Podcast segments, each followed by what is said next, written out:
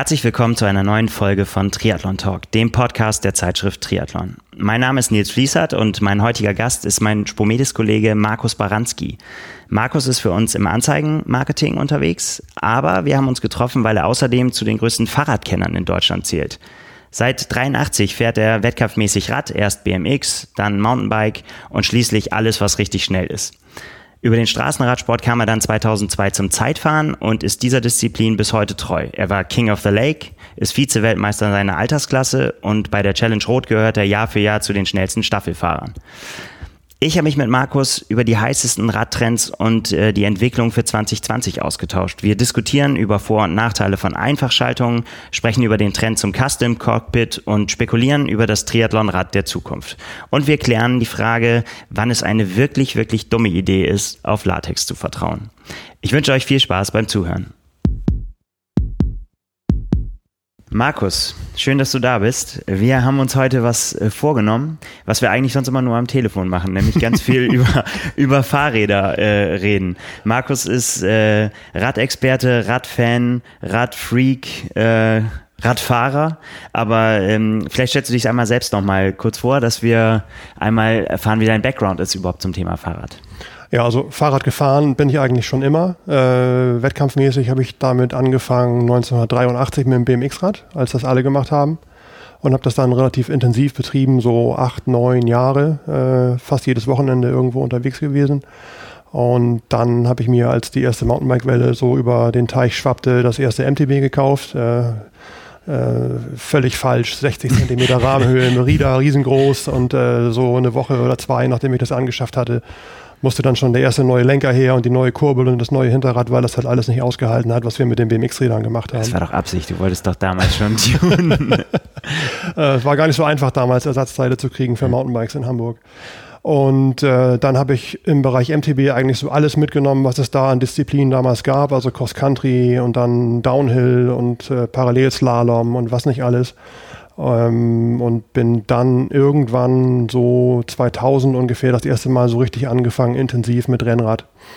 Ähm, habe dann auch relativ schnell wieder mir eine Lizenz gezogen, bin dann Amateurrennen gefahren und äh, habe dann 2002 hier für Spomedes angefangen. Ich bin ja eigentlich, sage ich immer, der Mann fürs Grobe. Ich hole im Endeffekt äh, das Geld an Land über Anzeigen, Werbung, ähnliche Dinge.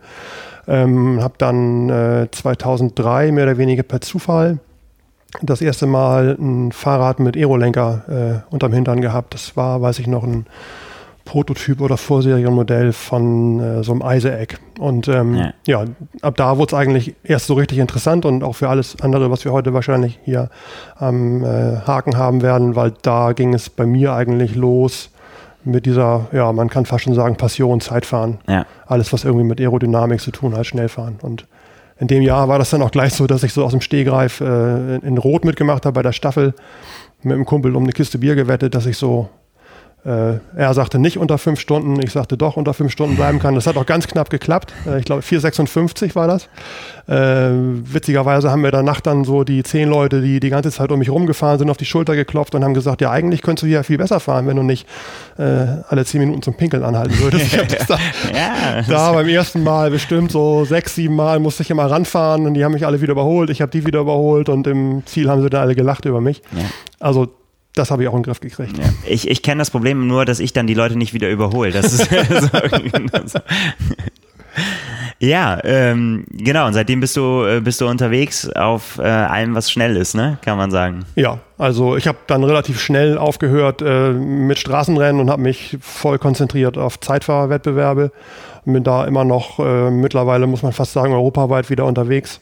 Und äh, ja, war halt zigmal im Windkanal, auf der Radbahn und dann bei unzähligen Presseevents, wo es halt immer wieder, wenn es um Fahrräder geht, um den Bereich Aerodynamik geht. Ja, also Laufräderrahmen, Klamotten, Helme, was weiß ich. Sein Licht so ein bisschen unter den äh, Scheffel europaweit, man könnte sogar sagen weltweit, du bist Vize-Weltmeister in deiner Altersklasse. Ja, dieses Jahr, ja. genau. Bin ich äh, ähm, bei der UCI, bei der WM Zweiter geworden in meiner Altersklasse. Ähm, ja, Letztes Jahr 18 habe ich äh, King of the Lake gewonnen. Das ist so, man sagt europaweit das größte Zeitfahren in Österreich.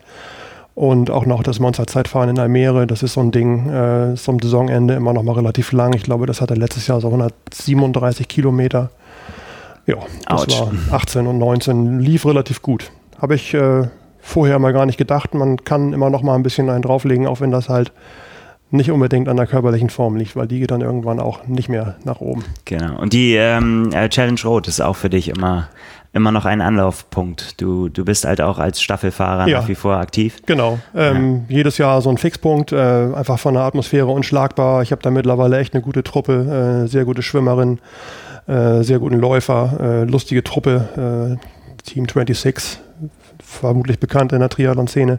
Für die starte ich halt in meiner Staffel und da muss ich ehrlich sagen, in Rot hat es eigentlich noch nie so richtig geklappt mit mir. Ich war nie zufrieden. Ich habe immer irgendeinen Klopper gebracht. Äh, äh, jetzt in diesem Jahr lief es total rund und äh, kurz vor dem zweiten Anstieg Kalvarienberg hoch hatte ich einen Platten. Vielleicht kommen wir da nachher noch drauf zu sprechen.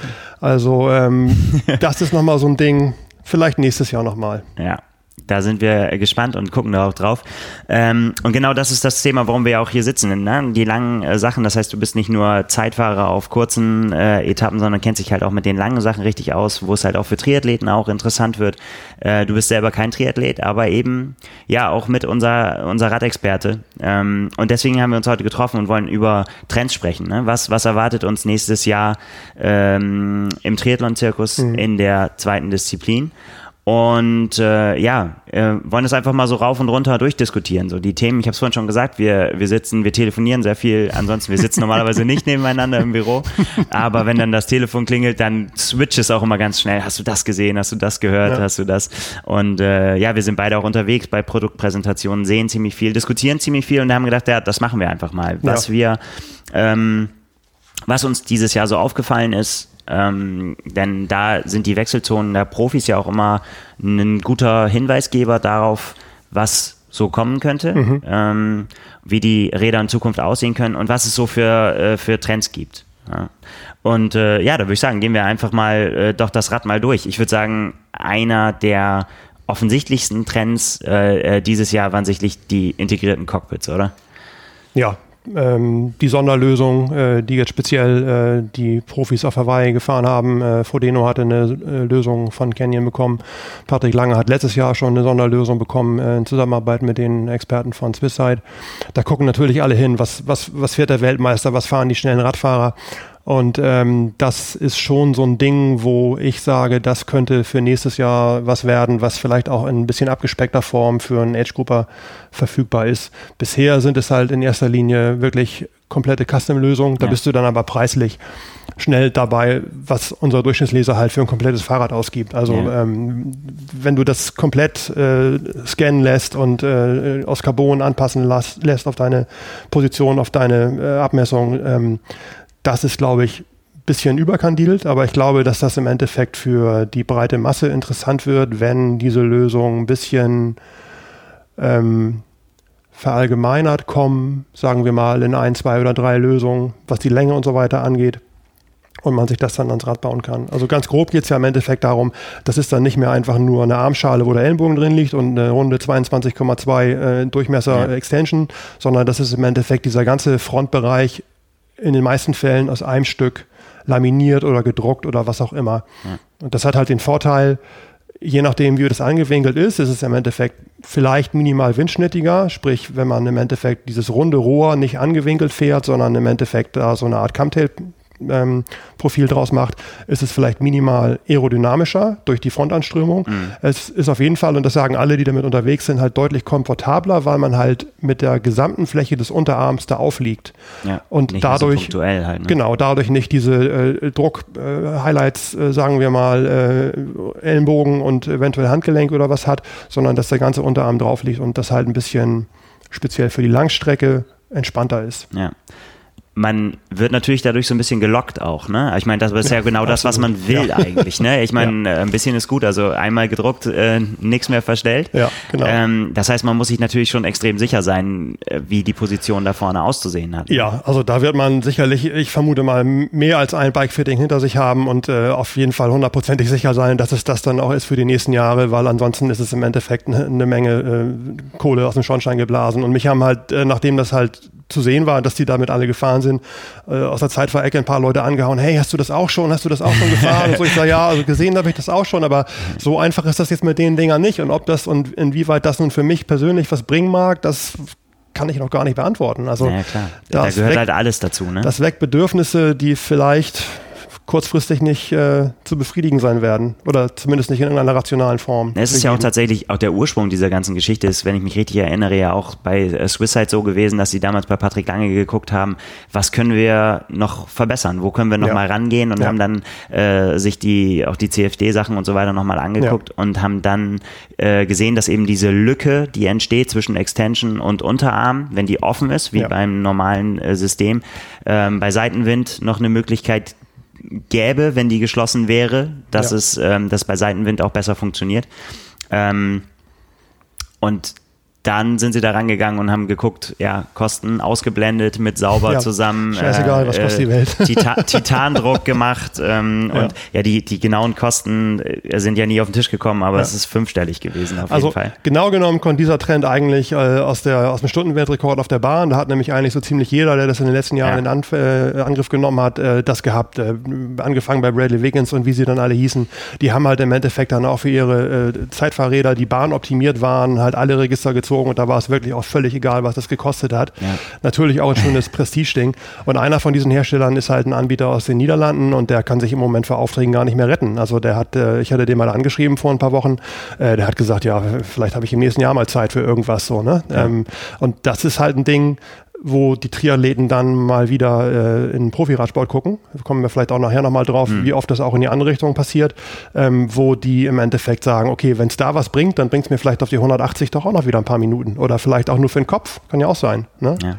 Also wenn ich jetzt Profi wäre und ich sehe, mein größter Kandidat äh, fürs Podium, der mir den Rang da streitig machen kann, der hat das, dann will ich das auch haben. Scheint Ganz klar. Ja, scheint ja ein bisschen so, äh, ich weiß mal jetzt nicht, wie es hinter den Kulissen abgelaufen ist, aber ähm, ich kann mir schon vorstellen, dass sie da bei Patrick auch hingeguckt haben ja. und gesagt haben, so, oh, Moment mal, ähm, hätte ich auch, gibt es das auch irgendwie in, also wie kann ich das bewerkstelligen, dass ich das auch bekomme? Gibt es das auch in groß? Ja, ja.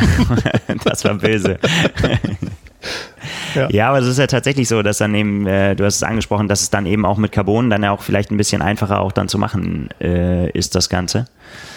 Ähm, ja, woraus es im Endeffekt nachher gemacht ist, ist es ja eigentlich egal. Es kann im Endeffekt, egal, ja. also ich würde sogar fast sagen, dass es in Zukunft noch mehr 3D-gedruckte Sachen gibt aus ganz anderen Materialien, wer weiß. Also äh, ja. Carbon ist halt immer in der Verarbeitung relativ aufwendig. Ähm, ja, die haben es ja damals aus Titan. Ich genau, meine, klar, weil, ja. weil Sauber natürlich, die haben so einen Titandrucker halt ähm, für die Formel 1 und äh, da haben sie es dann hergenommen, ja. Ja, spannende Geschichte auf jeden Fall. Ähm, die also es geht ja wie immer nur ums äh, kleine letzte bisschen, aber da geht es ja eigentlich fast bei, bei allen Dingern drum, ne? Der, der, der ganz ja. große Wurf. Also ähm, ja. alles, was wir jetzt hier heute diskutieren oder was in den letzten, sagen wir mal, Jahren gekommen ist, wenn man mal ehrlich ist, dann sind das alles diese berühmten Marginal Gains und da geht es halt immer um den niedrigen einstelligen Wattbereich bei, was weiß ich, 45 Testgeschwindigkeit oder so. Äh, aber das musst du halt aufsummieren ja, und irgendwo wird es in der Summe dann doch wieder zwei, drei, vier oder acht Watt bringen. Ne? Und äh, dann noch zwei im Kopf, dann bist du schon wieder zweistellig. ne? Das ist ja im Endeffekt nicht von der Hand zu weisen, dass die Leute einfach auch heiß sind, äh, zu wissen, okay, wenn ich jetzt hier nicht äh, top performe, dann liegt das auf gar keinen Fall an meinem Fahrrad, was von vor drei Jahren ist, sondern ja. äh, das liegt dann nur noch daran, dass ich das nicht gerissen habe. Interessanterweise ist da ja auch sogar, ähm, klar, auf der einen Seite sind natürlich die Top-Profis da im Vorteil, dass sie ja auch vielleicht Zugang zu solchen Technologien auch eher kriegen. Auf der anderen Seite haben sie natürlich auch ja gewisse Einschränkungen, weil die müssen natürlich mit dem Rad fahren, was sie haben, sage ich jetzt mal. Ne? Da müssen wir. Müssen, ja. ja, nein, aber du, ich meine, du, du, du bist dann äh, daran äh, gebunden und vielleicht hat dein äh, Radhersteller ein, ein, Cockpit entwickelt, wo das jetzt nicht vorgesehen ist und ja. was auch vielleicht gar nicht so einfach ist, sowas anzubauen. Ja, auf da kannst Fall. du ja aber nicht hingehen und sagen, kauf mir ein anderes Rad. Nee. Ja.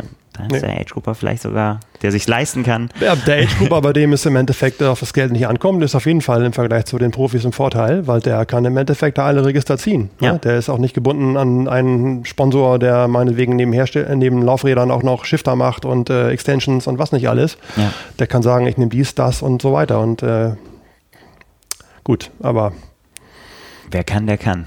Genau. Mehr geht immer. Ja, ich meine, und ähm, in dem Zusammenhang äh, ist es ja auch interessant, eben, wie wird das Ganze eingebunden, ne? Äh, äh, Trinksysteme und so weiter, da kommen wir vielleicht nachher nochmal drum, wenn es mhm. darum geht, das ist ein Punkt, den wir noch besprechen wollen, ist irgendwie so, in welche, in welche Richtung geht das äh, vielleicht alles mal.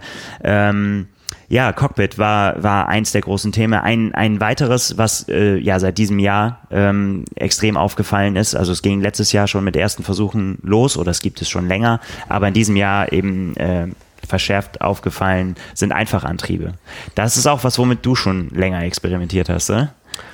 Ja, also da geht es im Endeffekt äh, ganz grob drum, äh, wenn ich den Umwerfer nicht brauche, dann baue ich ihn doch ab, weil da kann man auch wieder, sagen wir mal, 1, 2, 3, 4 Watt sparen und äh, hat im Endeffekt eine etwas äh, vereinfachte Schaltlogik. Wer schon mal einen Kettenklemmer hatte, weil die Kette im falschen Moment halt nicht so richtig wollte, der weiß, wovon ich da rede. Und dann geht es im Endeffekt darum, dass man vorne einfach ein Kettenblatt weglässt, hinten möglichst große Übersetzungsbandbreite durch das entsprechende Ritzelpaket schafft und äh, dadurch dann im Endeffekt auch gut bedient ist. Und was halt dieses Jahr wunderbar geklappt hat, auf jeden Fall auch aus Sponsorensicht, ja, die, äh, die ersten drei Männer auf Hawaii hatten alle keinen ja. Umwerfer mehr, sondern nur ein Blatt. So. Und ähm, das ist halt die Frage, ob das im Endeffekt so für die breite Masse von Age-Groupern auch die richtige Lösung ist. Ich nutze das beim Zeitfahren oft. Also ich habe im Endeffekt äh, ein Rad, wo ich den Umwerfersockel einfach komplett ohne Rücksicht auf Verluste abgesägt habe. Mhm. Da gibt es auch keinen zurück. und äh, da variiere ich dann halt mit der Kettenblattgröße. Beim Kettenblatt muss man halt aufpassen, dass man nicht ein ganz normales nimmt, weil da fällt die Kette garantiert irgendwann runter, wegen, ja. des, äh, wegen der, der, der, Zahnform. Die sind ja im Endeffekt bei zwei Kettenblättern dafür gemacht, dass die Kette runterfällt, nämlich aufs kleine Blatt und dass ja. sie auch wieder aufs große kommt. Wenn du nur ein Kettenblatt hast, dann musst du im Endeffekt ein spezielles Zahnprofil haben und das sieht ganz grob so aus, dass halt jeder zweite Zahn ein bisschen anders geformt ist und dass die Kette da drauf bleibt. Das ist eine Technik, die kommt aus dem MTB-Bereich, da haben die irgendwann angefangen, ja. den Kettenklemmer zu vermeiden. Und äh, die Technik geht halt mittlerweile über auf äh, Zeitfahrbikes. So. Und man muss halt aber dann ehrlicherweise auch sagen, mit ein Blatt vorne und elf oder zwölf Ritzeln hinten ist es halt im Endeffekt dann doch eine Einschränkung. Also dazu kommt halt noch, wenn man die schrägen Gänge schaltet, die man dann halt nehmen muss, ja, den, den 10er oder 11er und hinten sagen wir mal 28 oder 30 oder 32 oder 33, dann ist es im Endeffekt ein gewisser Schräglauf. Das ist nicht mehr als Notanker. So. Ah, das ja? würde vielleicht der eine oder andere Hersteller anders sehen. Natürlich würde es anders sehen, aber die Ideallinie ist im Endeffekt, sagen wir mal, äh, bei, beim großen Kettenblatt beim 13er oder 14er wenn man mal an sich runterguckt, wenn man im Endeffekt ganz ja. rechts fährt auf dem Elver, läuft die Kette schräg und wenn man im Endeffekt ganz hoch schaltet auf ein großes Ritzel, läuft die Kette auch schräg. Von daher ist es im Endeffekt meiner Meinung nach, man muss abwägen, ob es für einen Sinn macht und man sollte schon die Möglichkeit haben, je nach Kurs auch wieder auf einen Zweifachantrieb zu gehen vorne. Also ja. ich freue mich in Rot zum Beispiel jedes Mal, wenn ich das zweite Mal den Kalvarienberg hoch muss, dass ich einen ganz leichten Gang dabei habe und ich weiß nicht, wie ich da aussehen würde, wenn ich nur ein dickes Blatt vorne ja. hätte. Ich glaube, man muss das Ganze äh, ein bisschen trennen, ne? weil, weil, also ich meine, wir können sie jetzt beim Namen nennen, es sind ja, also wir reden ja hauptsächlich von Shimano und SRAM, mhm. sind die großen Anbieter, äh, was Schaltung angeht und ähm, SRAM hat es eben äh, ganz stark gepusht. Ähm, die, da kommt ja. es schon auch aus der, aus der Cross-Schiene, da haben sie es schon vorher gemacht und da war immer ähm, auch ein spezielles Schaltwerk nötig und eben die, seit diesem Jahr äh, eben mit der, mit der Axis-Gruppe äh, ist es so, dass es eben dafür gemacht ist. Das heißt, man, braucht kein spezielles Schaltwerk mehr, die Spannung soll gehalten werden und dann eben, was du auch gesagt hast, äh, mit den Zahnprofilen der Einfachblätter, äh, aber nicht nur das, ist, das verändert ja auch ein Stück weit die Kettenlinie. Also das, das ist ja weiter reingerückt. Mhm. Als, also es ist ja nicht so, als wenn du einfach nur ein Blatt abgeschraubt hast, sondern ähm, so, ich wiederhole ja nur Herstellerangaben. Äh, ähm, aber das ist natürlich immer noch ein Unterschied, als wenn du bei einer Shimano-Gruppe hingehst und sagst, du schraubst das, äh, das kleine Blatt ab und nimmst das äh, große, vor allen Dingen, weil das ja auch ein anderes, das Schaltwerk ja auch nicht dafür gemacht ist. Ja, aber das verändert trotzdem die Kettenlinie, weil wenn du im Endeffekt sagst, du gehst mit dem großen Blatt ein bisschen weiter nach innen, wenn es das ist, was du eben gesagt ja. hast, dann geh mal mit der Kette dann aufs kleinste Ritzel, dann hast du wieder Schräglauf. Ja, ja, klar. Du hast auf jeden Fall Schräglauf. Das ist auf jeden Fall ein, wie du auch gesagt hast, ein, ein Nachteil. Ähm, wie gesagt, laut Hersteller ähm, sind die Komponenten so ausgelegt, dass sie trotz dieser Nachteile, sprich Schräglauf ab und an. Mhm. Und ähm, auch ja dadurch, dass das, das kleinste Ritzel nicht mehr wie sonst elf Zähne, sondern zehn Zähne hat, hat mhm. man ja so eine engere, wie soll man sagen, engere Umschließung, mhm. was ja auch aufs Material geht. Mhm. Äh, eigentlich auch ein Nachteil. Mhm. Ja, und auch vorne das, äh, das kleinere Blatt ist auch ein Nachteil, denn das größte Blatt was Triathleten dann fahren, ist eins mit 52 Zähnen. Ich glaube, serienmäßig gibt es das sogar nur bis 50. Und 52 ist das, was quasi für richtig, richtig dicke Beine. Äh, dadurch hat man quasi mit einem 52er und einem 10er hinten ja eine größere Bandbreite, ist das das richtige Wort, oder größere mhm. Entfaltung ja. als vorher. Ja. Ähm, aber eben bei dieser kleineren Umschließung. SRAM sagt trotzdem, dies hält trotzdem 30 Prozent länger als vorher das Elffachsystem können wir so nicht äh, nachweisen, nicht nachprüfen. Das ist auf jeden Fall das Argument. Ich wollte es nur noch mal sagen, dass es einfach ein Unterschied ist, glaube ich. Ne? Also, dass man sich das jetzt über ihm überlegen muss. Ähm, tune ich quasi meine Shimano-Gruppe. Das ja. heißt, dann brauchst du neues, äh, brauchst du neue Kettenblätter und du musst dir halt auch äh, über Kettenspannung und so weiter auch Gedanken machen. Ja. Ähm, oder verbaue ich von vornherein eine Einfachgruppe. Ja. Das, das, muss man halt sagen, dass im Endeffekt SRAM der Anbieter ist, die mittlerweile zwölf Ritzel anbieten. Genau. Und Shimano im Rotbereich bisher noch nicht. So. Ja. Bleibt spannend. Also wenn ich raten müsste, kommt demnächst auch eine Gruppe aus Japan, wo ein Ritzel mehr dabei ist. Ja, vielleicht. weil ich meine, das, ähm, das Ding ist halt, das ist, ist immer, ne, die, die, Leute fragen, dann braucht man das. Ja, was, was heißt, das ist immer so, ja. ja auf jeden Fall. Die Antwort, die Antwort lautet immer ja. Ohne kann man gar nicht Oder nein, kann man sich aussuchen. ähm, aber äh, der Gedanke ist natürlich dann dahinter, dass man eben äh, geschmeidiger durchschalten kann und dass man eben aber auch diese Möglichkeit hat, trotz des sehr kleinen Ritzels mit dem äh, mit der Kombination vorne, äh, dass man dann trotzdem sozusagen hinten noch einen Rettungsanker mhm. auch noch montieren kann, mhm. sozusagen. Mhm. Also dass man da ohne zu große Gangsprünge ja. hinten auf ein großes Ritzel kommt, wenn es nämlich doch mal den Berg hochgeht. Ja. Weil, also ich meine, wie gesagt, auch bei SRAM gibt es ja das Einfachprinzip schon, äh, schon länger. Ich glaube, diese, als sie die Cross-Gruppe rausgebracht haben, Forst, hieß ZCX, ähm, war das auch schon mal angedacht, dass man das auch für Triathlon nutzen könnte. Damals gab es aber eben nur die Elffach-Kassette hin. Mhm. Und äh, da waren eigentlich die Übersetzungen so brachial oder man muss sich so entscheiden, dass man ja. sagen konnte, okay, ich kann das jetzt hier fahren, aber ich muss das auf jeden Fall auf einem anderen Kurs hundertprozentig wieder umbauen, ja. weil das nicht funktioniert.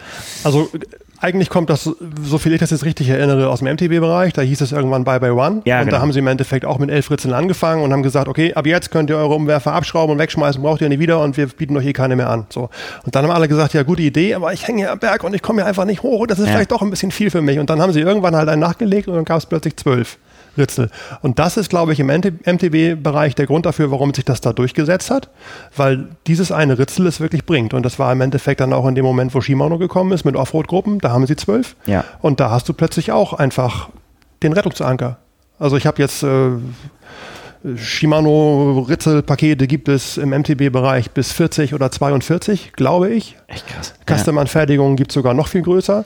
Und das ist im Endeffekt dann aber halt auch mit extremen Gangsprüngen verbunden. Also ja. Äh, nicht mehr halt 11, 12, 13, 14, 15, sondern nachher hast du dann plötzlich wirklich irgendwie so das Gefühl, huch, was ist denn jetzt passiert? Das war nur ein Shift, aber es sind plötzlich doch irgendwie zwei oder drei Zähne mehr. Ja. Aber das wird natürlich riesig. Und ich meine, Triathlon bietet sich halt eigentlich dafür, da, dafür an. Ne? Also man, man kommt schon mit dieser Bandbreite ganz gut klar. Also man muss natürlich da weise wählen. Ne? Man muss sich so ein bisschen richtig, man muss sich einschätzen können, bin ich halt jetzt wirklich so der Drücker, der auch vorne das, das 50er kauft oder tut es vielleicht dann doch das 48er. Es ist äh, so ein bisschen, mhm. also sehr ambitionierte Athleten werden dann das 50er äh, nehmen und sehr oder überambitionierte oder Profis dann eben auf den 52er setzen. Was fährst du für eine Übersetzung? Weil wenn du so 180 angehst? Ähm es kommt so ein bisschen auf das Profil an. Also ich habe äh, mir angewöhnt, relativ große Kettenblätter zu fahren, halt einfach auch aus dem Grund, dass ich die Kettenlinie ein bisschen optimieren möchte. Ich habe beim Zeitfahren eigentlich mittlerweile den 58er drauf als großes. Und äh, das ist groß. Ja, du musst das einfach immer sehen. Du hast ja hinten auch noch so ein Ding, womit du die Schaltung feinjustieren kannst. Das nennt sich Schaltwerk. Ja. Und dann hast du halt nicht 58, 11, sondern halt 13 oder 14. Wenn du das Übersetzungsverhältnis mal ausrechnest, ja. ist es im Endeffekt bei deiner, sagen wir mal, 54er oder 55er mit Übersetzung auch dabei, nur halt weiter rechts. Ne? Ja. Äh, auf der anderen Seite, wenn ich rot mache, das ist halt so ein bisschen die Ausnahme, da fahre ich dann halt, ich glaube, äh, 55, 39. So. Und ja. ähm, ich bin aber, wie gesagt, auch am Basteln und ich habe auch immer mehr als ein Rad im Einsatz. Also für denjenigen, der da im Endeffekt sagt, was mache ich denn jetzt? Ich würde mir gut überlegen, ob du deinen Umwerfersockel absägst. Ja. Vielleicht kann man ihn noch abschrauben. Oder du lässt den Umwerfer einfach dran und hast im Endeffekt mehr, mehr Bandbreite vorne. Ja. Ich meine, das ist natürlich auch was. Also ähm, ja, also jetzt sind wir wieder bei den Kleinigkeiten. Ne? Ja. Das ist natürlich auch ein aerodynamisches Ding. Ja. Also wenn du dann wirklich, wenn du die Aerodynamiker dann fragst und die sagen, gibt es das überhaupt Aerodynamiker? Ist das ein Wort, habe ich mir gerade ausgedacht.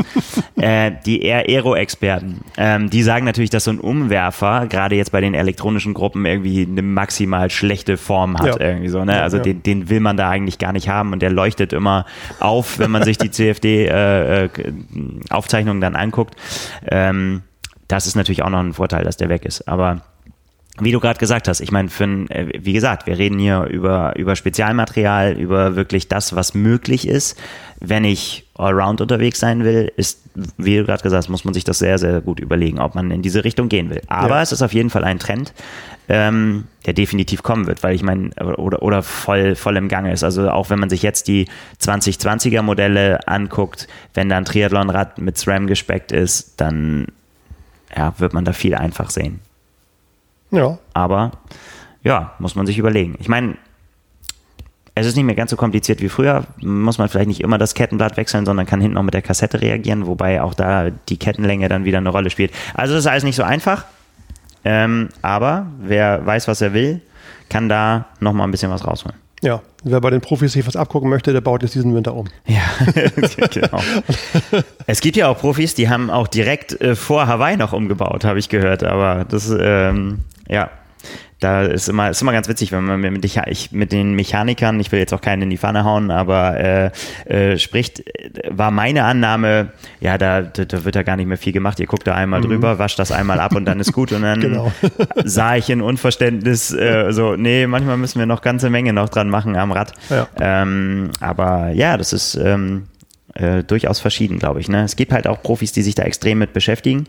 Und manche fahren einfach, glaube ich. Ja, ich erwische mich selber immer wieder dabei, man predigt den Leuten irgendwie nichts mehr in der Woche vor dem Wettkampf zu ändern und alles nur äh, eingefahrene Sachen zu nutzen und überhaupt nichts mehr zu testen und dann kommt der Donnerstag oder der Freitag und dann denkt man, ach, mache ich dies oder das noch. Und ja. manchmal guckt man dann noch doof aus der Wäsche. Da kam noch ein neues Paket. Ja, genau.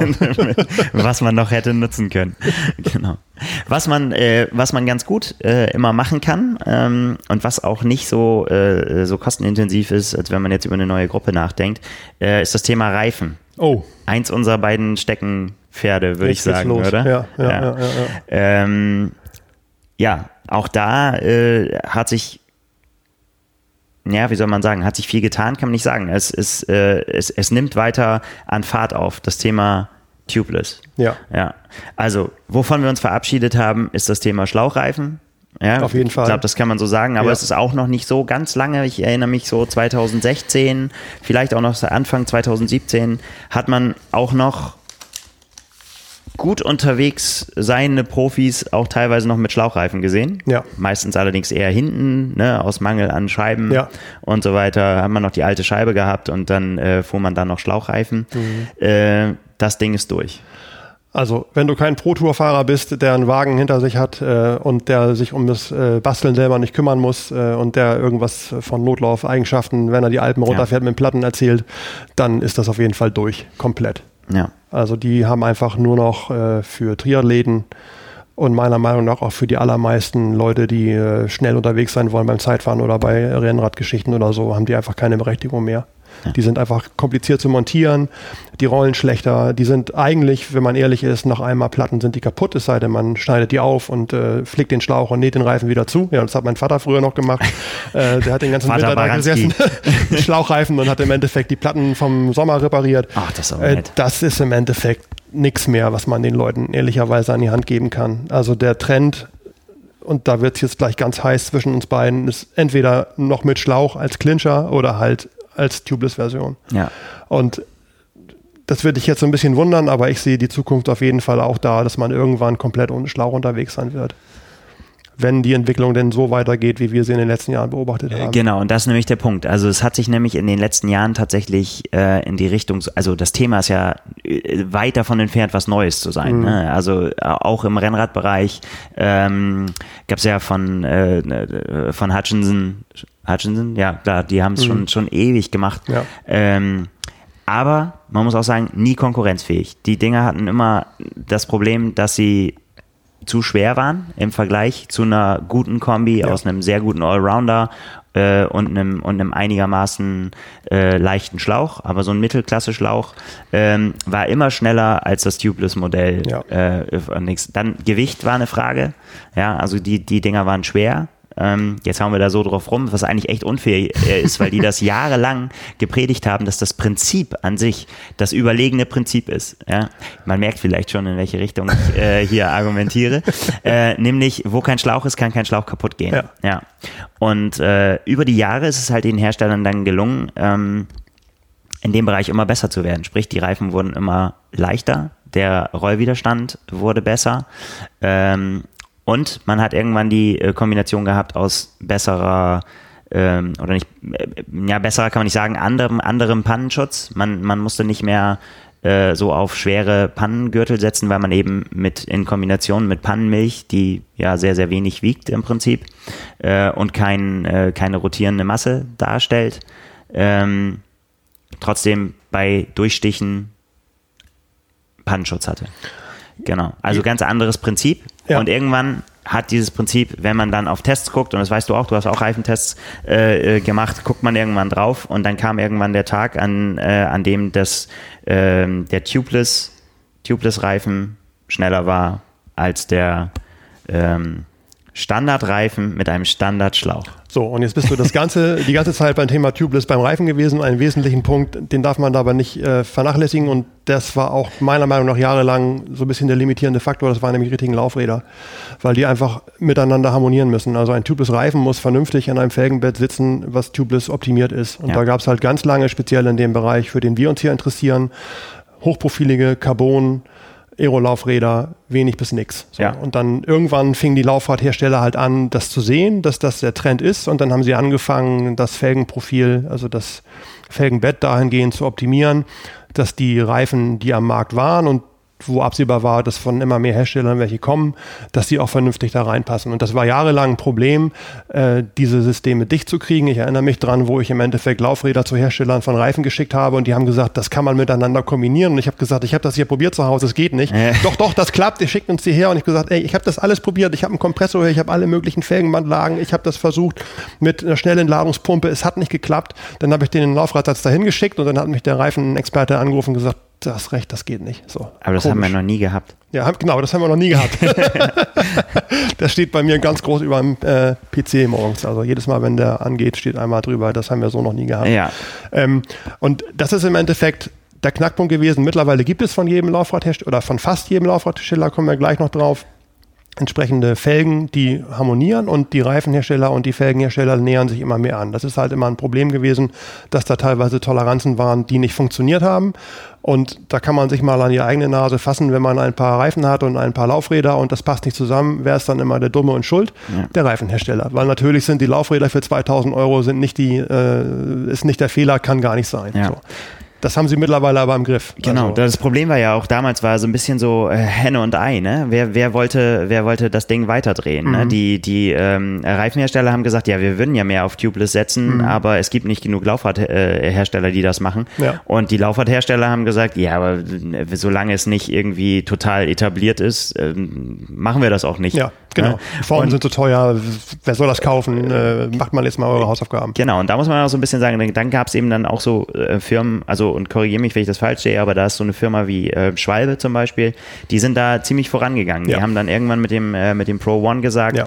ähm, als sie den rausgebracht haben, so, jetzt, äh, das ist jetzt unser eigentlich ist das unser, wenn man ihnen die Pistole auf die Brust gesetzt hat, es gab immer beides, es gab es als Clincher und als Tubeless und gesagt hat, welcher, wenn ihr euch entscheiden müsstet, welcher ist euer bester Reifen, mhm. dann konnte man ihn manchmal entlocken, dass wir gesagt haben, ja, Tubeless ist die beste Wahl und wir wollen das auch pushen. Ja. Wir wollen, dass das, dass das kommt.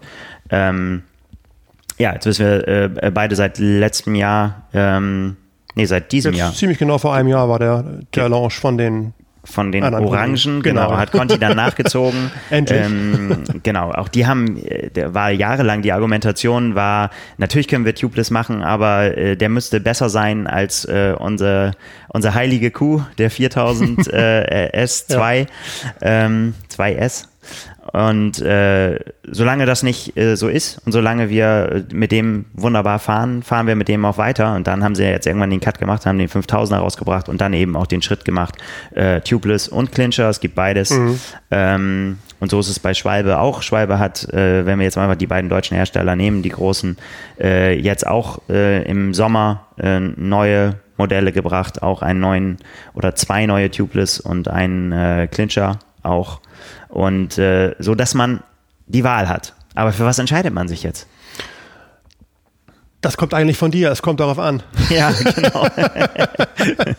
also ich kann ja mal so ein bisschen aus meinen Praxiserfahrungen erzählen. Ich habe ja. im Endeffekt äh, meinen ersten Satz Schlauch, äh, äh, Tubeless-Reifen habe ich von Schwalbe gehabt. Ich bin losgefahren, es ist irgendwie die gleiche Jahreszeit gewesen wie jetzt. Ich fahre viel draußen, es ist immer nass, die Straßen sind immer dreckig. Äh, ich hatte das vorbereitet, ich wusste, wie es funktionieren soll. Ich bin gefahren, ich hatte den Platten, ich hörte es zischen. Ich dachte schon, ach, jetzt geht das los und plötzlich war der Reifen dicht und ich konnte weiterfahren. Ich habe gesagt, wie geil, das funktioniert ja. ja. Das ist ja cool. So, ne? Ja, das war meine Premiere mit Tubeless. Ich war total begeistert und habe schon überall erzählt, das ist jetzt der neueste Kram, nichts anderes mehr. Und äh, dann kamen aber auch noch ein paar Praxiserfahrungen, die leider in die andere Richtung gingen. Mit anderen Herstellern, mit anderen Felgenkombinationen und und und. Und dazu muss man aber sagen, ich bin da vielleicht in der Hinsicht auch ein bisschen extrem, weil ich bin relativ groß und relativ schwer und ich fahre bei jedem Scheißwetter draußen und ich fahre halt immer noch wegen meiner Größe, sagen wir mal, sieben, manchmal acht Bar. Ja. So. Und das ist ein bisschen das Problem, wenn man mal davon ausgeht, Tubeless ist im MTB-Bereich seit ewiger Zeit komplett etabliert. Das sind aber eine andere Voraussetzung, weil du fährst im Mountainbike-Bereich, sagen wir mal, einen Reifen mindestens 2,3 Zoll Du fährst im äh, Straßenbereich 23 oder 25 Millimeter im Moment noch, oder zumindest ja. habe ich das die letzten Jahre gefahren. Das heißt im Endeffekt, so ein Straßenreifen passt zwei, zweieinhalb Mal mindestens in so einen Mountainbike-Reifen rein, hat aber, sagen wir mal, drei bis viermal so viel Druck drauf. Und das ist der Knackpunkt spätestens, wenn es darum geht, dass du im Endeffekt eine Panne hast und diese Milch oder das Dichtmittel, was da drin ist, auch abdichten muss. Und das ja. kann funktionieren, es muss aber nicht funktionieren. Es funktioniert immer besser, je breiter der Reifen ist und je weniger Druck da ist. Kommen ja. wir nachher wahrscheinlich auch nochmal wieder drauf. Ich habe manchmal das Problem gehabt, 8 Bar, Panne, es zischt, es zischt so lange, bis die Milch raus ist und die Luft auch. Und dann kannst du versuchen, den aufzupumpen und das klappt manchmal und manchmal nicht. Ja. Und im schlimmsten Fall musst du dann halt draußen bei 2 Grad und Nieselregen Schlauch reinziehen und sowas. Und dann ja. musst du den Reifen wieder äh, gesetzt bekommen. Wegen der Passung brauchst du relativ viel Druck dafür und dann hast du den Salat. Das sind alles Erfahrungen der letzten Jahre. Das wird alles besser. Die Reifen sind mittlerweile von innen besser abgedichtet, von vornherein schon. Das heißt, sie sind besser vorbereitet auf eine Panne. Und die Dichtmittel werden auch immer besser. Aber da gibt es auch von bis. Ne? Da gibt es welche, die funktionieren beim MTB-Bereich. Da hatte ich neulich gerade mit einem Mechaniker von Canyon gesprochen. Die waren ganz perplex, dass das Mittel vom MTB-Bereich nicht eins zu eins genauso auch an den Straßenreifen funktionierte. Mhm. Woran liegt das? An dem Volumen und am Druck. Ja. So, ne? Genau, da kann man ähm, ja vielleicht auch so als, als Hinweis, ich meine, klar wird da auch experimentiert, aber wenn man mit sowas experimentieren will, dann am besten nicht in der Race Week, sondern ja. irgendwie auch vorher. und man braucht ein System, wo man das auch mal getestet hat, ob das, äh, ob das auch wirklich dicht ist.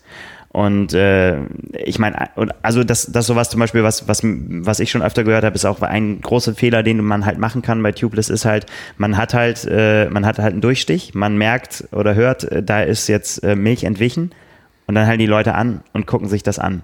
Und das ist im Prinzip das, der größte Fehler, den man machen kann, sagen die Hersteller, weil das Ganze kann nur abdichten, wenn es weiter rotiert. Mhm. Das heißt, man muss weiterfahren, auf Teufel mhm. komm raus. Nicht mhm. gucken, auch die Sauerei mal. mal ein bisschen beschleunigen gerade. Oh, ich habe einen Platten, ich trete mal an. Ja, im Prinzip muss man einfach, man darf nicht anhalten. Ne? Ja. Also man muss einfach weiterfahren, ja. muss gucken, ähm, dass das weiter rotiert, ja. denn dadurch ähm, wird es abgedichtet. Ja. Und äh, ja, es ist bestimmt auch keine schlechte Idee, äh, auf das äh, Mittel zu vertrauen, was der Reifenhersteller einem empfiehlt, also oder auch mit anbietet. Oder eventuell sogar selber ein eigenes anbietet. Machen genau, die beiden deutschen weil, ja, auch. ja genau, weil die halt nämlich sagen, ja, das ist das, mit dem ja. wir getestet haben und wir wissen, dass das funktioniert. Ja. Ich kann auf jeden Fall aus eigener Erfahrung sagen, äh, ich bin auch viel mit Tubeless noch unterwegs. Es lohnt sich auf jeden Fall immer, einen Ersatzschlauch dabei zu haben. Ja, haben wir ja auch gesehen im, äh, in Frankfurt dieses Jahr. Ja, genau. Patrick Lange, Lange. Ja, genau. genau. Der war nämlich auch auf Tubeless unterwegs, der hat Probleme gehabt das muss man ja auch, äh, gehört auch zur Wahrheit dazu. Auch diese Milch kann nicht alles abdichten. Ne? Ja. Wenn man mehreren Millimeter langen äh, Schnitt da drin hat, dann ist die auch machtlos. Ja? Ja. Dann ist natürlich aber auch echt die Frage, ob ein Schlauch dann noch, also je nachdem, wie groß dieses zerfetzte Ding dann wirklich Nein, ist. Der hätte auch nicht gehalten. Ja, wahrscheinlich nicht. Also, der, also nee, der hätte nicht gehalten, aber die Frage ist auch, ob man danach noch einen reinziehen kann. Ja. Gegebenenfalls muss man da auch vielleicht ein bisschen kreativ werden mit Ja. Riegelpapier oder so davor. Ja, ja, ja. Ähm, Also das Riegelpapier nicht wegwerfen oder die Geltüte, man könnte sie Sowieso nicht. brauchen. ja, ja. Also um das mal vielleicht für alle einigermaßen befriedigend abzuschließen, ich glaube schon, dass das im Endeffekt das Ding der Zukunft ist. Das wird immer besser von Reifen und von Laufradhersteller. Ja. Ähm, die Milch hat natürlich nach wie vor den Nachteil, dass sie nicht dauerhaft ist. Das heißt, sie altert. Da ist Latex drin in Ja. allermeisten Produkten und das muss dann alle paar Wochen oder mindestens alle paar Monate ausgetauscht werden, was eine ziemliche Sauerei ist. Äh, genauso wie eine Panne mit Tubeless in der Werkstatt auch immer für einen riesen weißen Latexsee äh, sorgt und für viel Freude. Und äh, das andere Ding ist halt, wenn man jetzt mal irgendwie aus Händlersicht oder aus Herstellersicht das ganze Thema beleuchtet, so ein Fahrrad wird nie im Leben tubeless ready ausgeliefert werden können, weil die Dinger im Karton immer mit Schlauch aufgezogen sein müssen. Warum? Weil das nicht ewig hält. Und dann hat man mal ein Fahrrad, was du aus dem Karton ziehst und wo ein Tubeless-System mit Milch äh, versag, versagt hat. Dann hast Ja. du im Endeffekt die ganze Sauerei am Rad. ja, die Frage ist, ob da Milch drin drauf. sein muss, ne? Wenn sie es, ähm, wenn sie es ausliefern. Ja.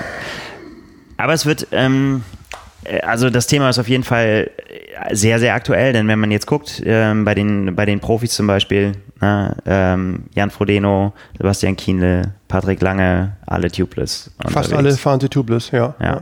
Und ähm, da muss man auch, das ist teilweise so ein bisschen fast ein bisschen unfair bewertet worden dieses Jahr, finde ich. Äh, man hat ja gesehen, äh, Jan Frodeno fährt durch die Botanik in, in Frankfurt, hat keinen Platten ähm, und kann äh, weiterfahren. Äh, die beiden anderen, äh, Kienle und Lange, beide einen Platten gehabt, Lange musste wechseln, Kienle konnte weiterfahren.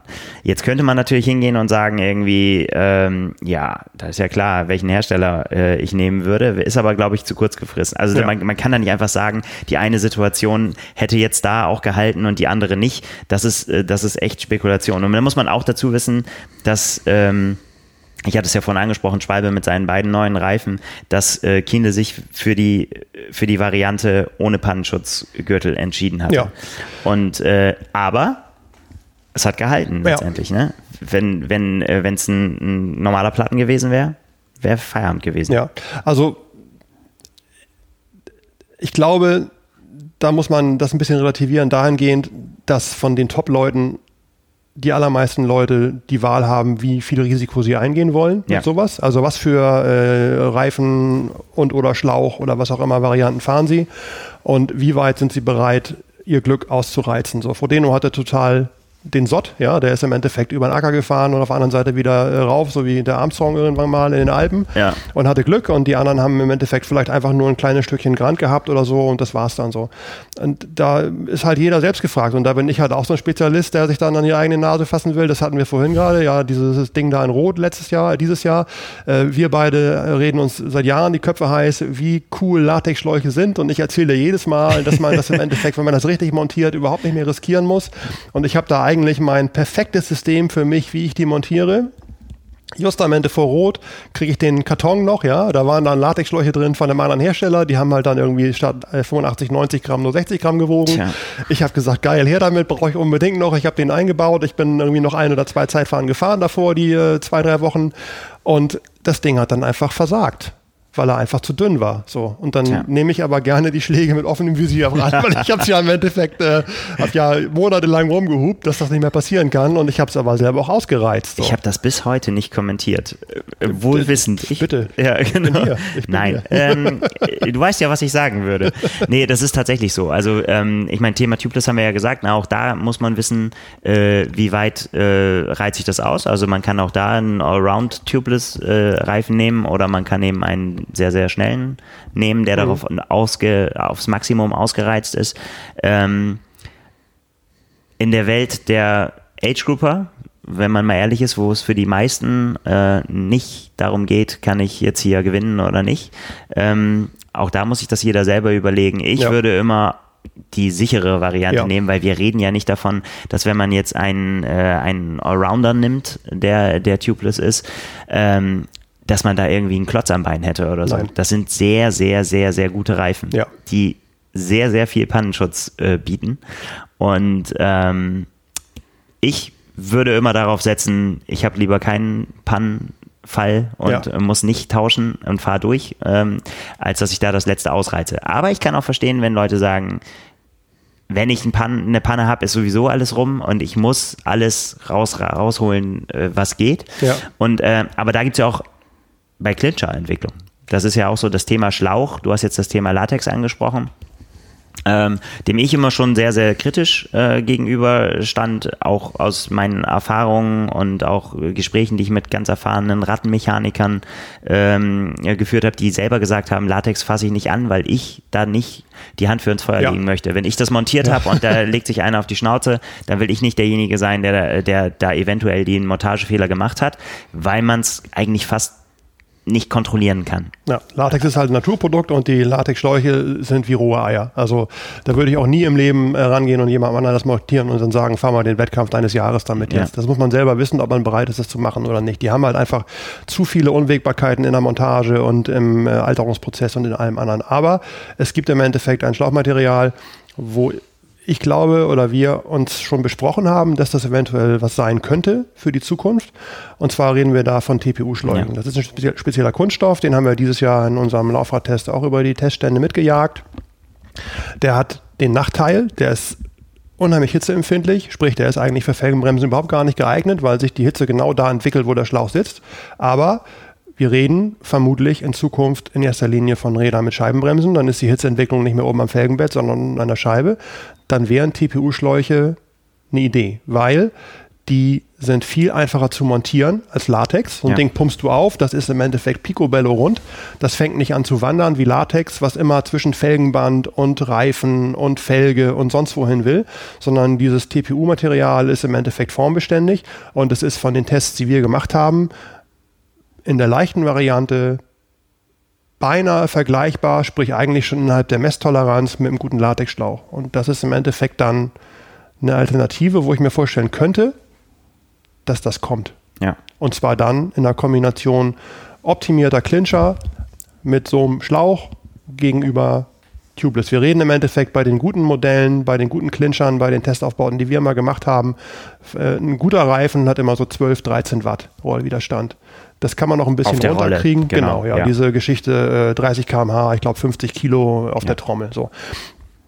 Das kann man noch ein bisschen runterpimpen durch Latex oder halt durch TPU oder halt durch einen sehr stark optimierten Tubeless-Reifen, bei dem dann halt aber der Pannenschutz nicht mehr Prämisse ist. Ja. So. Und das ist immer so ein Ding, da geht es dann auch wieder nur um minimale Einsparungen, aber wie schon gesagt, es geht bei den ganzen Sachen, über die wir mittlerweile reden, immer um ein oder zwei oder drei, weil beim Reifen kannst du es immer mal zwei nehmen, theoretisch, ne? weil wir immer nur einen messen. Das hieße, du kannst im Endeffekt mit ein paar guten Schläuchen nochmal fünf Watt rausholen. Ja, der, klar, der Schlauch wird, äh, wird unterschätzt häufig. Ja. Ja. Und äh, das ist auf jeden Fall was, wo man und äh, was äh, das auch interessant macht, ist ja auch so ein bisschen das Packmaß, ne? Also ja, genau. die, die sind ja mies, wie ja. so ein fünf, die Älteren werden sich ja. noch erinnern können, fünf Markstücke, wie die aussahen. Ja. Viel, viel größer ist das ja nicht. Ne? Also richtig zusammengerollt, ähm, wenn so wie die kommen vom Hersteller, das ist halt mini und das genau. passt halt überall rein in äh, das kriegst du auch sogar noch in eine Bento-Box rein vorne, wenn du, wenn du keine äh, wenn dein Fahrrad das nicht hergibt. Ich habe von den Dingern zwei Stück in der Satteltasche, wo normalerweise nur ein Butylschlauch reingeht. Und das Gute ist halt, wenn es dann im Endeffekt um Hektik im Wettkampf geht, dann kann sich vielleicht jeder, der das noch nicht hatte, reindenken und jeder, der das schon mal hatte, weiß jetzt, wovon ich rede. Man steht dann da mit zittrigen Fingern, ja, man äh, ist am Verzweifeln, man nestelt irgendwie rum, alles fällt runter und dann äh, entwirrt man irgendwie den Latexschlauch und wenn man den aufpumpt und der irgendwie nicht so will, wie man das gerne hätte, wenn man das noch wieder dadurch ein bisschen vereinfachen kann, dass der Schlauch aufgepumpt wird und plopp, hast du ein perfekt rundes Ding, was du in den Reifen reinlegst, das ist, glaube ich, noch ein weiterer Vorteil von den Dingern. Ja. Also, wenn ihr einen Ersatzschlauch mitnehmt, denkt mal dran, was ihr für ein Material mitnehmt. Vielleicht ist das eine Alternative. Ja. Aber TPU. Auch, vielleicht auch da einmal vorher ausprobieren. Auf jeden Fall und rechnet auf jeden Fall mit der richtigen Ventillänge. ja, das ist noch, ja, Ventile, das Thema, Ventile, ja, da, da, äh, ja, nee, das vertiefen wir nicht. Ähm, ja, ist äh, klar. Ich meine, wenn Ventile ist, ähm, ist, ist, ist eine, da muss man, ja, aber das, wie du es gerade sagst, ich meine, wie viele Leute haben schon da gestanden und haben dann gesagt, oh, äh, Ventilverlängerung kriege ich nicht abgeschraubt oder ähm, habe nicht die, die, das richtig lange Ventil äh, dabei. Warum grinst du jetzt so? Hä? Nee, ich muss an ein, äh, eine es, äh, Sebastian Kienle hatte damit mal Probleme. Ja, der auch. Ja, genau. und ist deswegen vielleicht erst später Weltmeister ja. geworden. Ja. In also, Führung liegend, um das ja. sozusagen beim, beim Ironman Hawaii hatte damals allerdings seinen Schlauchreifen nicht, äh, nicht runterbekommen weil er die Luft nicht rauslassen konnte, weil genau, die er Ventilverlängerung die, war ab. Genau, die ja. Ventilverlängerung ja, war ab und er hat die also. Luft nicht, die Restluft nicht rausbekommen. Ja. So habe ich das gehört. Also probiert auf jeden Fall aus, alles, was ihr für einen Wettkampf an Bord habt, ob das miteinander harmoniert und passt. Wenn ihr im Endeffekt eine Scheibe habt, dann guckt, ob eure Notfallpumpe oder die Kartusche da reinpasst. Und wenn ihr Ersatzschläuche dabei habt, dann guckt im Endeffekt, ob die Ventilverlängerungen lang genug sind und passend für die Felgenhöhe.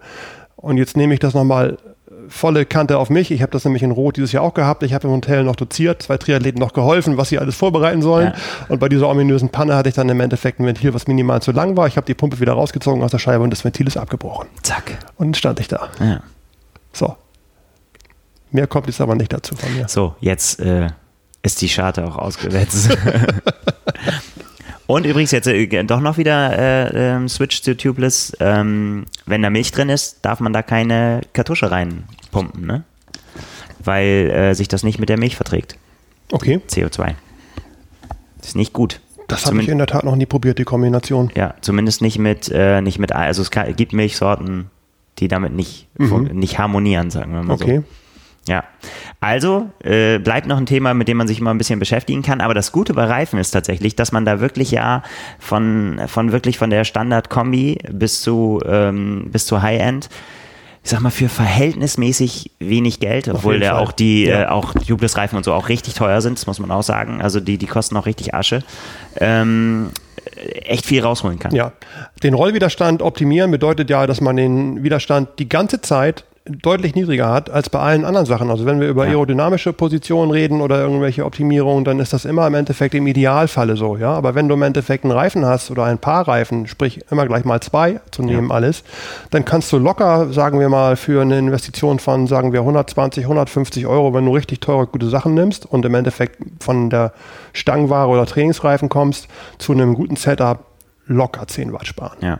Ja, und im Vergleich also sogar zu dem, wenn du dir, du müsstest dir neue Reifen, also das ist ja auch ein Verbrauchsmaterial. Genau, Irgendwann ist der eh Reifen runter, du musst ja. eh was kaufen. Ja. Und dann kann man, lohnt es sich tatsächlich da wirklich zu überlegen, was investiere ich da? Ja, Von genau. äh, Fahrverhalten und so weiter mal ganz abgesehen, dass das bei Top-Reifen natürlich auch noch ein Unterschied ist. Genau. Und wenn ich jetzt ja. überhaupt gar keine Ahnung hätte, dann würde ich gucken, ob ich eventuell noch unsere Ausgabe vom Frühjahr irgendwo finde.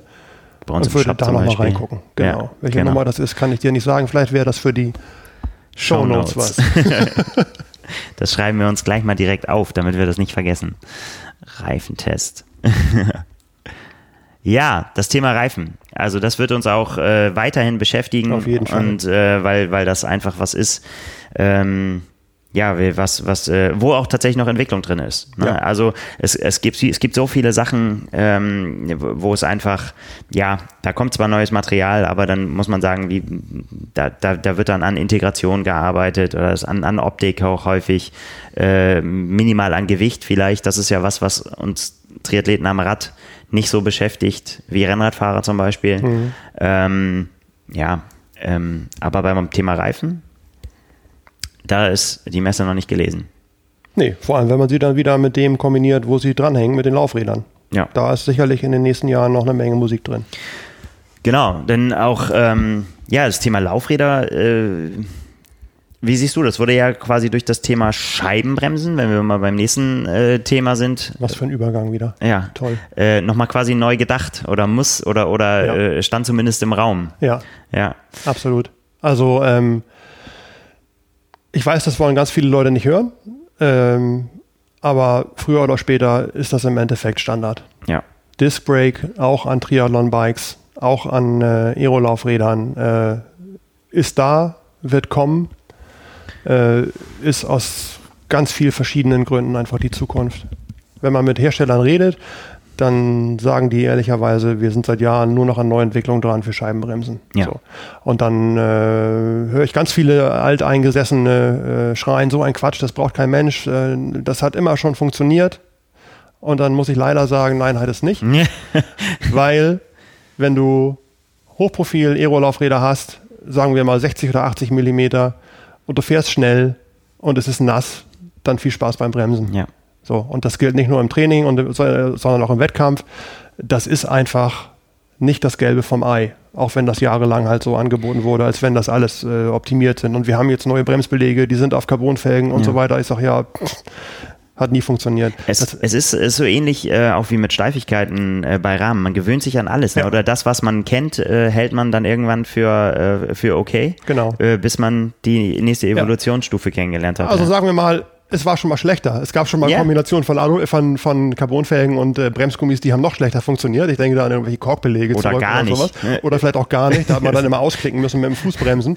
Das ist mittlerweile schon besser und auch die Bremsen äh, bei den ganzen äh, Spezialbikes sind mittlerweile besser, als sie die Fall. Generation davor war. Definitiv, ja. Also mittlerweile kommt man, ich sag mal, mit dem Plasma oder mit dem Speedmax auch gut zurecht. Ja, klar. Aber es ist im Endeffekt immer noch nicht geil, wenn man im Endeffekt mal ehrlich ist und einigermaßen schnell verzögern möchte. So. Und das ist halt natürlich bei Scheibenbremsen das große, der große Pluspunkt. Die bremsen einfach besser. So. Ist auch wieder was, was vom MTB-Bereich kommt. Da gibt's das irgendwie seit, was weiß ich, 25 Boah, Jahren nur ewig. noch. Ne? Ja. Und äh, jetzt hat es seit ein paar Jahren auch im Rennradbereich Einzug gehalten und weil das im Endeffekt die kleinste Gattung ist und am kompliziertesten ist, sind sie jetzt im Endeffekt bei den Triathlon- und Zeitfahrbikes dran, das darauf zu ziehen. So.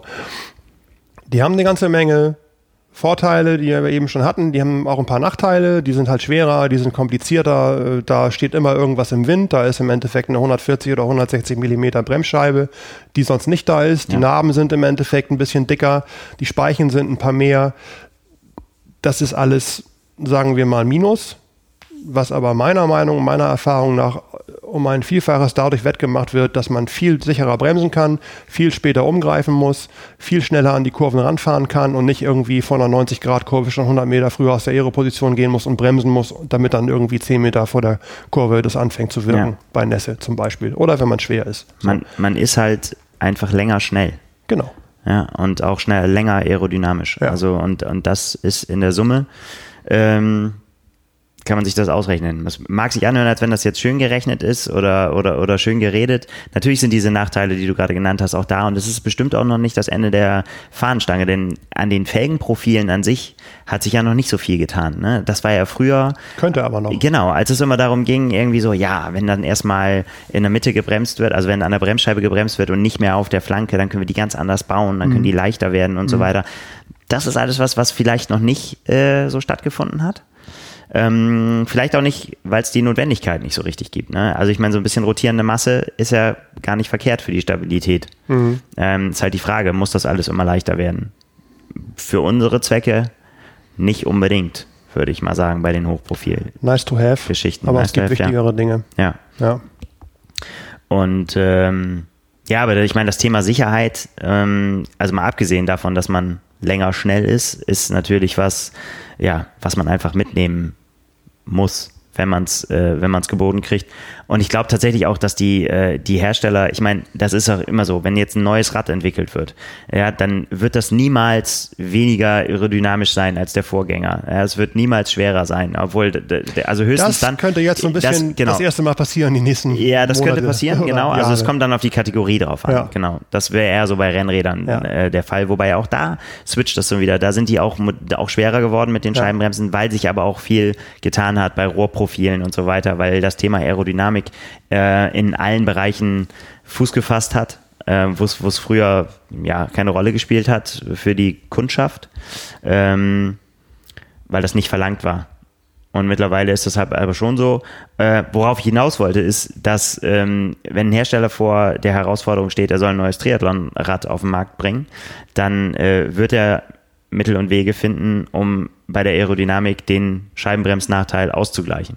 Er wird irgendwo Einsparungen finden, zumindest teilweise. Ja. Ja. Um, um dem entgegenzuwirken. Also die packen ja nicht einfach 600 Gramm, 800 Gramm, was immer es dann auch sind, einfach oben drauf. So und sagen, so, ja, ist jetzt schwerer. Ne? Ja, und wenn man mal ehrlich ist, dann müsste man im Endeffekt dieses Gesamtsystem inklusive Fahrer und dessen Position mit reinschmeißen in den Topf, weil äh, selbst wenn du im Endeffekt minimale, und da reden wir dann wieder über ein, zwei Watt oder was auch immer in dem Ja. Bereich sich bewegt, äh, Verschlechterung reden würden, wo ich mir noch gar nicht sicher bin, dass das überhaupt nötig ist, wenn man das gesamte Fahrrad optimieren kann, dann ist es immer noch wieder die Frage, was ist denn mit dem Fahrer, wenn der im Endeffekt 100 Meter vorher auf dem Basislenker sitzen muss, Ja. damit er im Endeffekt bremsen muss, ist das um ein Vielfaches schlechter Absolut. als die 140 oder 160 Millimeter Scheibe einer Vordernarbe. So, ne? Garantiert. So. Ja, vor allem, weil du es ja nicht einmal machst, sondern also je nach Kurs halt äh, relativ häufig. Genau. Da, da muss man auch, gut, da muss man auch wieder fair sein. Es kommt dann natürlich auf den Kurs an. Wie oft muss ich das überhaupt machen? Wenn ich eine Rein-Raus-Strecke habe mit einem Wendepunkt, ja gut, da fällt es dann schwer, die Vorteile der Scheibe, also der, der, der Bremsscheibe irgendwo rauszustellen. Ja. Ähm, aber bei Kursen, wo es rauf und runter geht und wo, wo, wo es auch verwinkelt ist, ähm, Ja. oder es soll ja auch schon Triathlon-Veranstaltungen gegeben haben, wo die Leute im Pulk gefahren sind und im Pulk irgendwelche Serpentinen runter äh, mit Leuten, die mittelmäßig Fahrrad fahren können. Ist im Endeffekt halt äh, mit Scheibenbremsen eine ganze Ecke sicherer als mit Carbon und Gummi.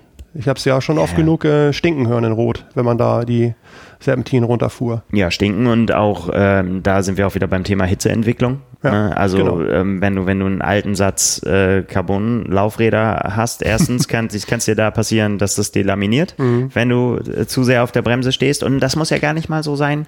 Das ist immer was von den äh, Laufradherstellern dann häufig gesagt wird, so ja die Leute können nicht bremsen, ja die müssen äh, dürfen da nicht so lange draufstehen und so Ja. weiter. Es gibt aber Situationen, wo du einfach auf der Bremse bleiben musst, weil du einfach nichts nichts machen kannst. Ja. ja wenn es einfach steil ist. Ja. Ja, du, du bist irgendwo äh, unterwegs und, und du hast eine richtig steile Abfahrt oder auch, auch im Training vor dir fährt ein Auto oder ein Bus und du kannst, kannst nicht überholen. Dann Ja. musst du immer wieder bremsen und Solche dann wird das heiß. Situationen kommen immer. Ne? Genau. Und dann muss man im Endeffekt das Produkt darauf auslegen, wie die Leute es nutzen. Ja. Und wenn die nicht bremsen können, dann liegt das vielleicht auch am Produkt. Genau.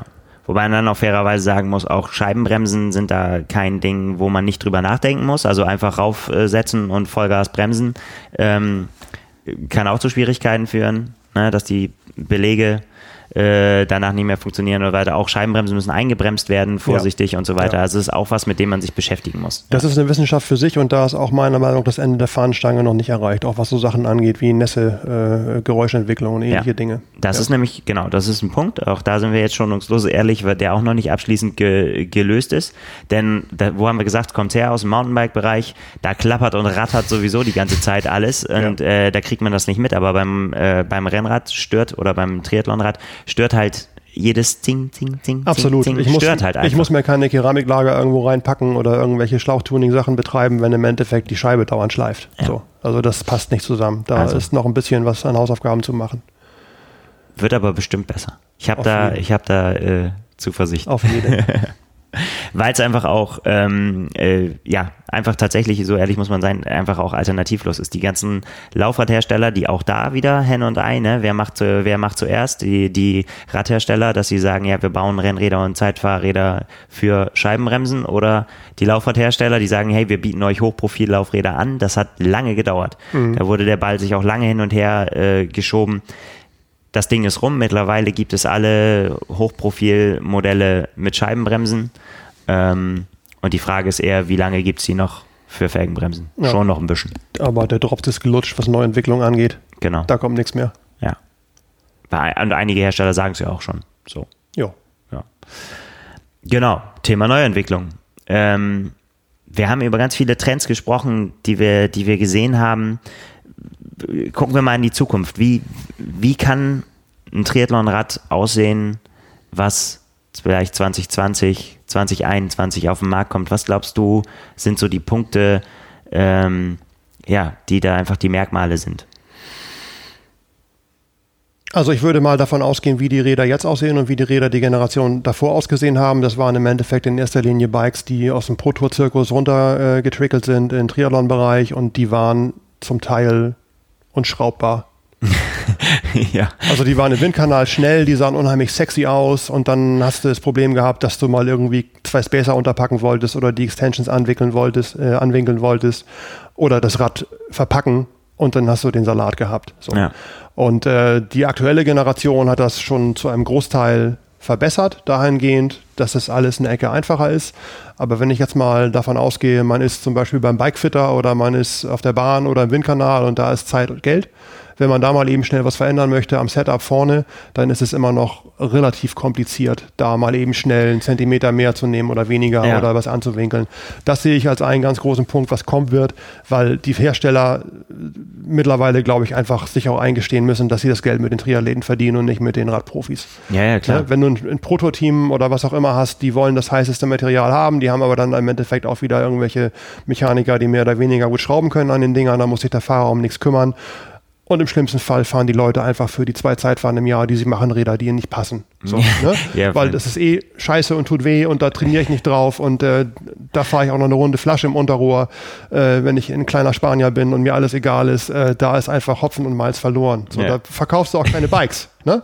Und dann ist es im Endeffekt für dich als Hersteller viel einfacher, wenn du dich auf die Zielgruppe spezialisierst, die die Kohle bei dir lässt, da hast du nämlich zudem noch den Vorteil, dass du diese ganzen absurden UCI-Regularien einfach in den Wind schießen kannst. Das ist ja ein Thema, mit, angeht, mit dem ja. du dich auseinandersetzen es musst. Es ist komplett eine, also mir völlig unverständlich. Da gibt es Vorschriften, wie weit der Sattel geneigt sein darf, wie lang die Extensions vom Tretlager sein dürfen, abhängig von der Körpergröße. Ich habe gelernt, dieses Jahr, ich bin ein Zentimeter geschrumpft. Ja, das war schon knapp bei mir dieses Jahr bei oh. der WM, ob das noch erlaubt war oder nicht. Dann gibt es im Endeffekt Vorschriften, was die Textilien angeht, was alles Mögliche angeht.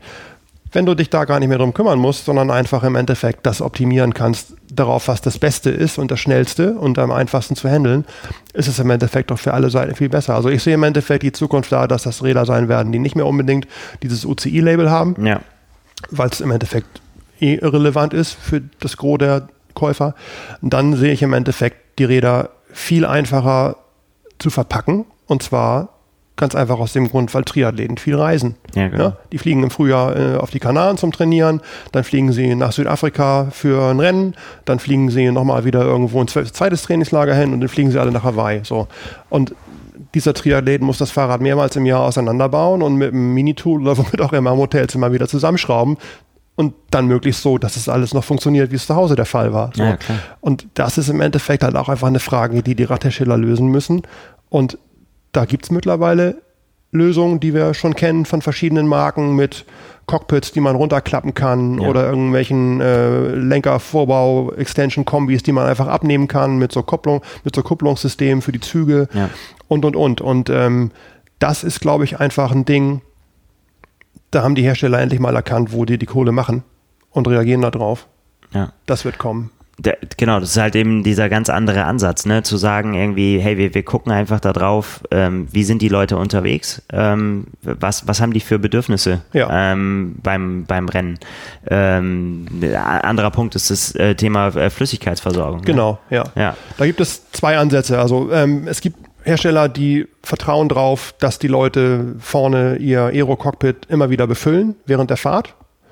Da ist im Endeffekt dann der Tank in Bug integriert oder halt in ja. Trinksystem im Rahmen oder bei dem neuen Specialized zum Beispiel in so eine Tankblase hinterm, äh, hinterm Sattelrohr. Das ist der eine Ansatz. Der andere Ansatz, und da gibt es auch mehr als einen äh, Hersteller von, die sagen halt, okay, das ist alles völlig irrelevant, weil die Leute bekommen unterwegs nur runde Flaschen.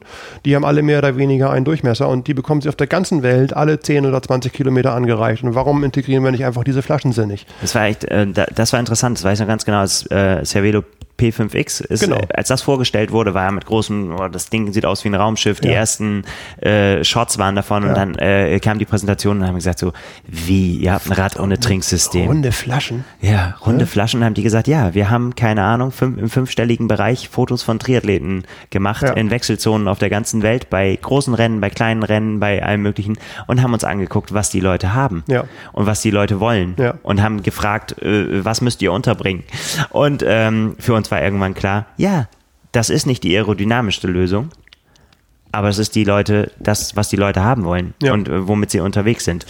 Ähm, ja, deswegen haben sie sich dafür entschieden. Und da hat man dann gedacht, ja, okay, hm, kann man nachvollziehen, ist, kann man so sehen.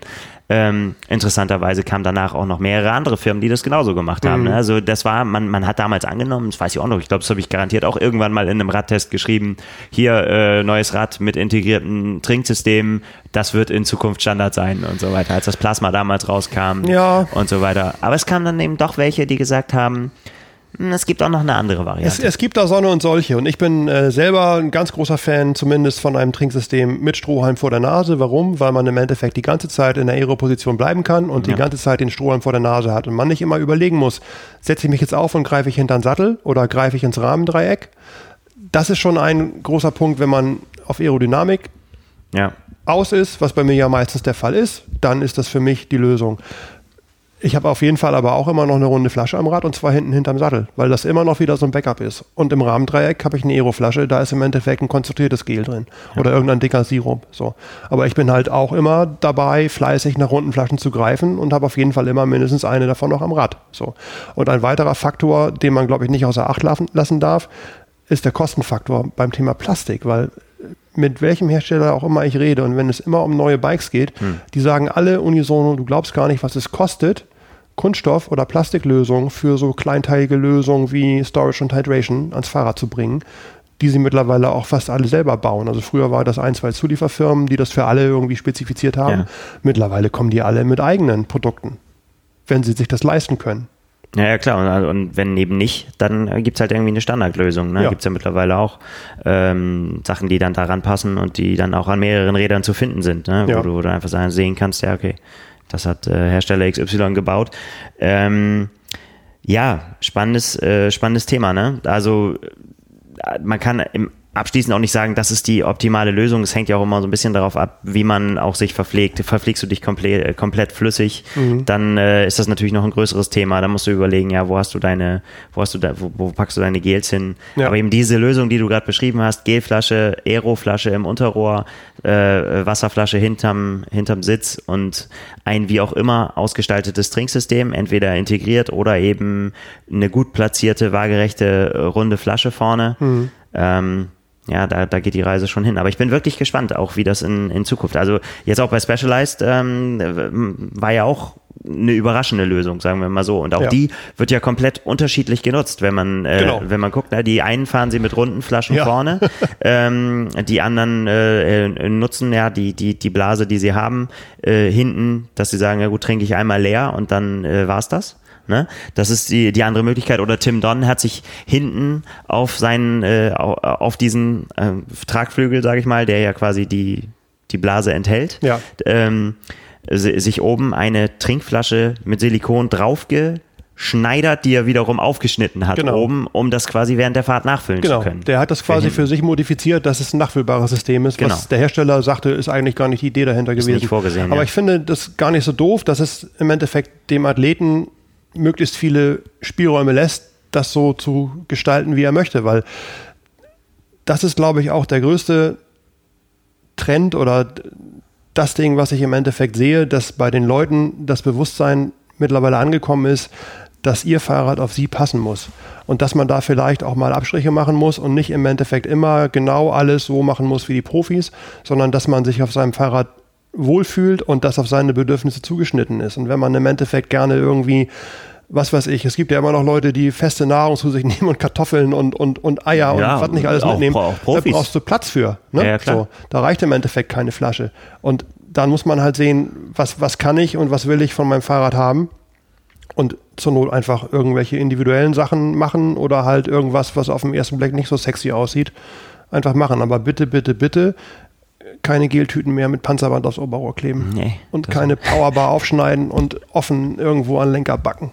Zumindest nicht, wenn äh, es einem darum geht, dass man möglichst aerodynamisch unterwegs sein will. Ja, und bitte auch nicht, wenn man ganz viel Geld für ein Fahrrad ausgibt und das dann einen Tag vom Wettkampf so verunstaltet. Da gibt es leider immer noch zu viele da draußen.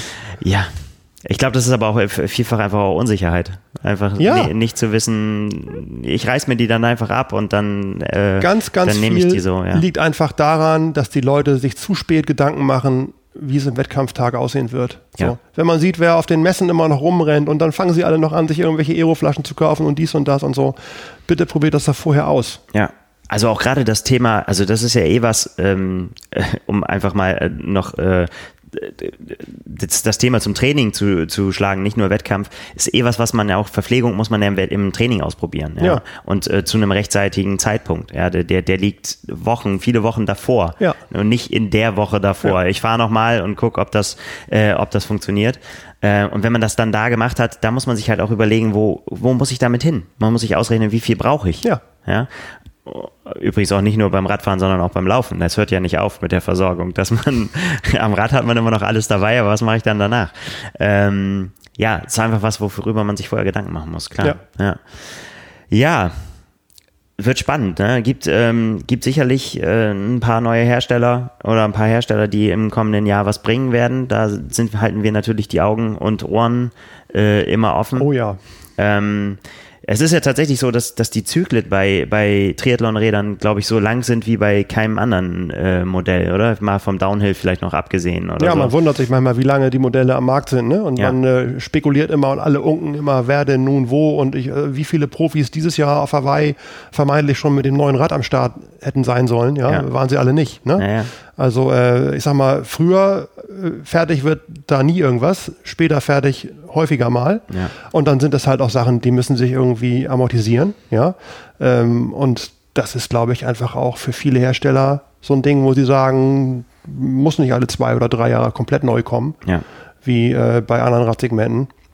Und dazu haben wir halt mittlerweile äh, die Entwicklung, die alle, mehr oder weniger alle Fahrradfirmen äh, betrifft.